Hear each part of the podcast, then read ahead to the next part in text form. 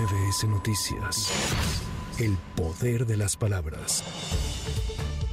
El Senado de la República recibió la minuta de la Cámara de Diputados que extingue 13 fideicomisos del Poder Judicial, la cual se prevé que sea discutida y votada la próxima semana. Senadores de oposición pidieron realizar un análisis a fondo y celebrar un parlamento abierto, donde se puede escuchar la opinión de los trabajadores que afirmaron resultarán afectados por esta reforma. Sin embargo, integrantes de la bancada de Morena anticiparon que respaldarán la reforma aprobada por los diputados.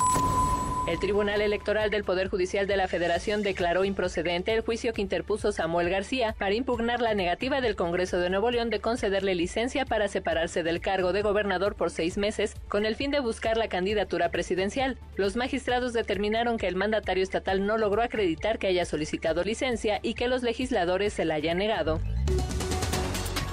El director de la organización Pueblos Unidos Migrantes, Irineo Mujica, anunció la salida de una nueva caravana este próximo 30 de octubre del Parque Centenario en Tapachula, Chiapas, en la que se espera la participación de miles de personas provenientes de otros países que buscan llegar a la frontera entre México y Estados Unidos. Dijo que esta convocatoria a una nueva caravana está movida también porque miles de migrantes se encuentran varados en la frontera sur de México. Hay familias enteras en situación de calle y otros muchos muriendo a manos del crimen organizado.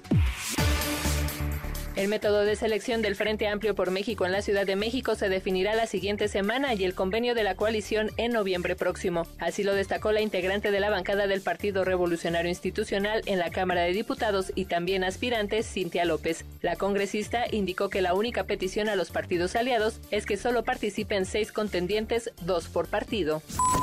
Para MBS Noticias, Erika Flores. MBS Noticias.